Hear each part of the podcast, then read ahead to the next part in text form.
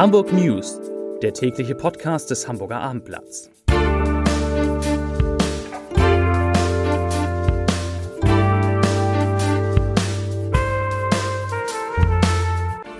Herzlich willkommen und moin moin. Mein Name ist Stefan Steinlein. Heute geht es um den Neustart an den Hamburger Schulen und Kitas, um den Umbau der Hamburger Innenstadt zu einer autoarmen City, um schockierende Zahlen bei der Lufthansa, um die Folgen der Pandemie für Bayersdorf und um die Entwicklung der Infektionszahlen in Hamburg. Zunächst aber, wie immer, die Top 5, die fünf meistgelesenen Texte auf abendblatt.de. Auf Platz 5 befürchteter Ostseeansturm, Timmendorfer Strand reagiert. Auf 4 Weizstraße, Autofahrer missachten neue Parkregelungen. Auf 3 Darum lehnte Joscha Wagnumann einen Wechsel nach Italien ab. Und auf 2 55-jähriger Tod in der Alster, vermutlich ein Unglück. Und der meistgelesene Text auf Platz 1 Ampel auf Rot, Strand in Scharbeutz schon mittags voll. Und damit kommen wir zu den Nachrichten. Die erste Nachricht. Der Jungfernstieg soll schon bald weitgehend autofrei sein. Bereits im Oktober soll es losgehen. Darauf haben sich die Verkehrsbehörde, die Stadtentwicklungsbehörde und das Bezirksamt Hamburg Mitte geeinigt. Der sogenannte motorisierte Individualverkehr, also Autos, Motorräder und Laster, werden dort dann ausgesperrt. Auch die Zufahrt zu den großen Pleichen und die Ausfahrt aus dem neuen Wall ist dann nicht mehr möglich. Nur Busse, Stadtrundfahrten, Taxen, Fahrräder und Lieferverkehr dürfen den Boulevard an der Alster dann noch nutzen. Diese Pläne hat der Senat heute vorgestellt. Die Umgestaltung wird zunächst vor allem durch eine geänderte Beschilderung erfolgen. Zudem wird durch Markierung auf der Straße eine teilweise begrünte Mittelinsel entstehen.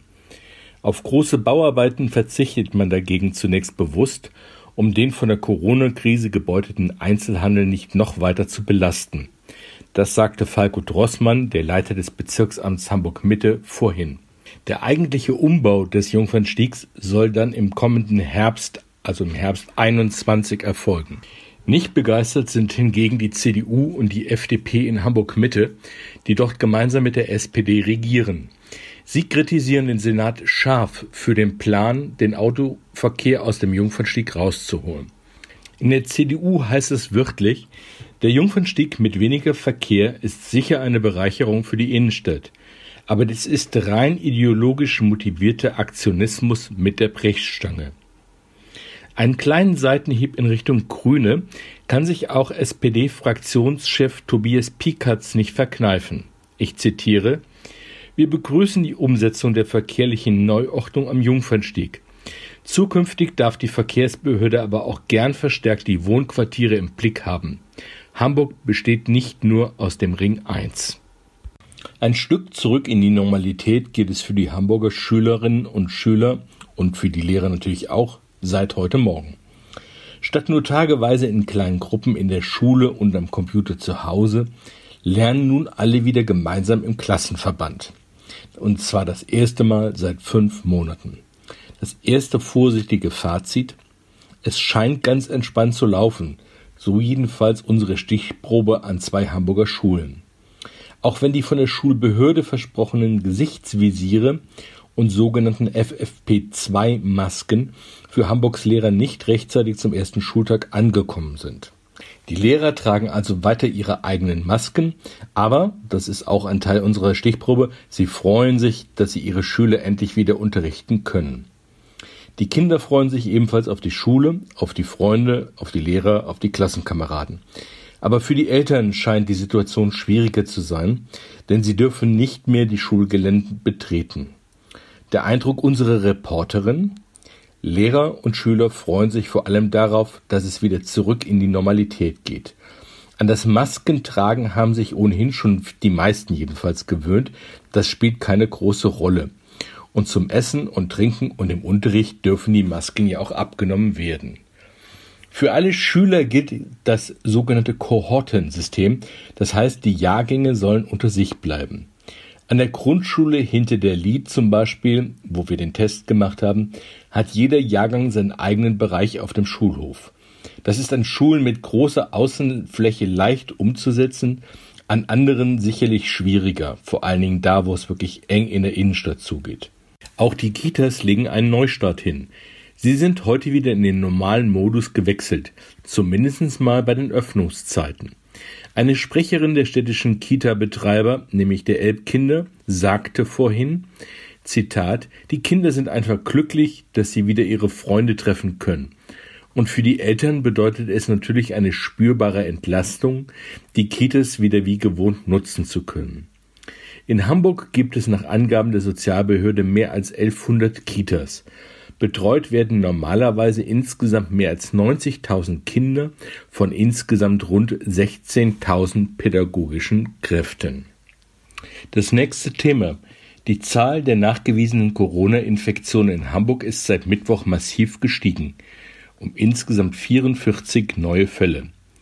Darunter sind unter anderem Reiserückkehrer, das sagte ein Sprecher der Gesundheitsbehörde heute Morgen. Zudem sei ein Teil der Fälle auf der Hamburger Werft Blum und Voss eingeflossen. Dort waren nach Angaben vom Mittwoch jedenfalls knapp 60 Corona-Infektionen nachgewiesen worden. Erkrankte Mitarbeiter von Blum und Voss, die im Umland wohnen, werden in der dortigen Statistik gezählt. Seit Beginn der Corona-Pandemie wurden damit insgesamt 5.529 Menschen in Hamburg positiv auf das Virus getestet. In Hamburger Krankenhäusern werden zurzeit 18 Menschen mit dem Coronavirus behandelt. Acht von ihnen liegen auf Intensivstationen. Laut Institut für Rechtsmedizin am Universitätsklinikum Eppendorf starben in Hamburg mehr als 230 Menschen an Covid-19. Beträgt die Anzahl der Neuinfektionen in den vergangenen sieben Tagen mehr als 50 pro 100.000 Einwohner, muss der Senat über weitere Beschränkungen beraten. Am Donnerstag, also heute, liegt dieser Wert bei 8,0 von möglichen 50 Neuinfektionen. Nicht zuletzt wegen dieser neuen Zahlen haben die Bezirksämter Altona, Hamburg-Mitte und Eimsbüttel heute das Alkoholverkaufsverbot in ausgewählten Gebieten am Wochenende verlängert. Kioske, Läden oder Tankstellen dürfen demnach am Freitag und am Sonnabend jeweils von 20 bis 6 Uhr morgens keinen Alkohol außer Haus verkaufen. Das betrifft unter anderem das Schanzenviertel und St. Pauli. Die nächste Nachricht. Nach einem weiteren Milliardenverlust droht die Lufthansa trotz staatlicher Milliardenhilfe mit Entlassungen in Deutschland. Der Vorstand stimmte heute die Mitarbeiter auf betriebsbedingte Kündigungen ein. Und das auch, weil die Sparverhandlungen mit den Gewerkschaften nicht schnell genug vorangekommen seien. Das Ziel der Vermeidung betriebsbedingter Kündigungen sei nicht mehr realistisch, sagte Lufthansa-Vorstandschef Carsten Spohr. Der Zusammenbruch des Flugverkehrs in der Corona-Krise hat der Lufthansa im zweiten Quartal einen weiteren Milliardenverlust eingebrockt. Unter dem Strich stand im Quartal ein Minus von rund 1,5 Milliarden Euro nach einem Gewinn von 226 Millionen ein Jahr zuvor. Dass es nicht noch schlimmer kam, verdankte das Unternehmen einem Rekordergebnis seiner Frachttochter Lufthansa Cargo. Die profitierte von der stark gestiegenen Nachfrage nach Frachtflügen. Zur Jahreshälfte beträgt der Konzernverlust unter dem Strich 3,62 Milliarden Euro. Was die Zahlen für die Lufthansa Technik in Hamburg bedeuten, analysieren wir im Abendblatt und auf abendblatt.de. Die nächste Nachricht. Der Halbjahresbericht des Hamburger Kosmetikkonzerns Bayersdorf ist an der Börse heute nicht gut angekommen. Bis zum Nachmittag rutschte der Kurs um mehr als vier Prozent ins Minus. In den ersten sechs Monaten sind die Umsätze um gut zehn Prozent gesunken, wozu ausgerechnet die Luxusmarke La Prairie minus 42 Prozent auf die Bayersdorf-Chef Stefan de Löcker sonst immer so stolz ist, maßgeblich beitrug. Sie wird vor allem in Duty-Free-Shops an Flughäfen verkauft. Was die Anleger wohl vor allem stört, ist der nicht gerade beruhigend klingende Geschäftsausblick.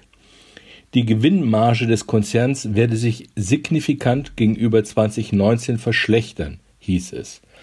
Genauer wollte sich der Löcker dazu nicht äußern, denn die Krise ist noch nicht am Ende. Und jetzt, wie immer zum Ende unseres Podcasts, kommen wir zum Lesebrief des Tages. Er kommt heute von Gabriele Ebert und er befasst sich mit der Forderung nach der Aufhebung der Reisebeschränkungen.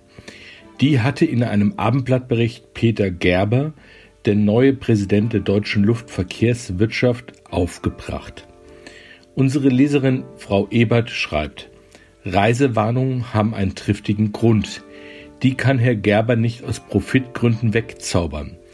Außerdem hat der NDR-Bericht über die massive Ansteckungsgefahr in Flugzeugen, die ja von den Fluggesellschaften immer kleingeredet wird, nicht gerade Vertrauen geweckt.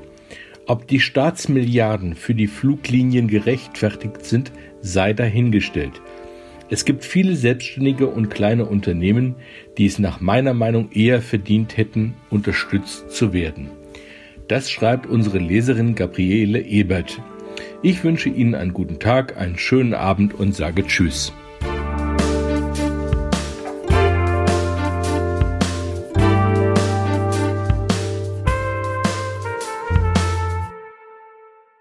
Weitere Podcasts vom Hamburger Abendblatt finden Sie auf abendblatt.de slash podcast.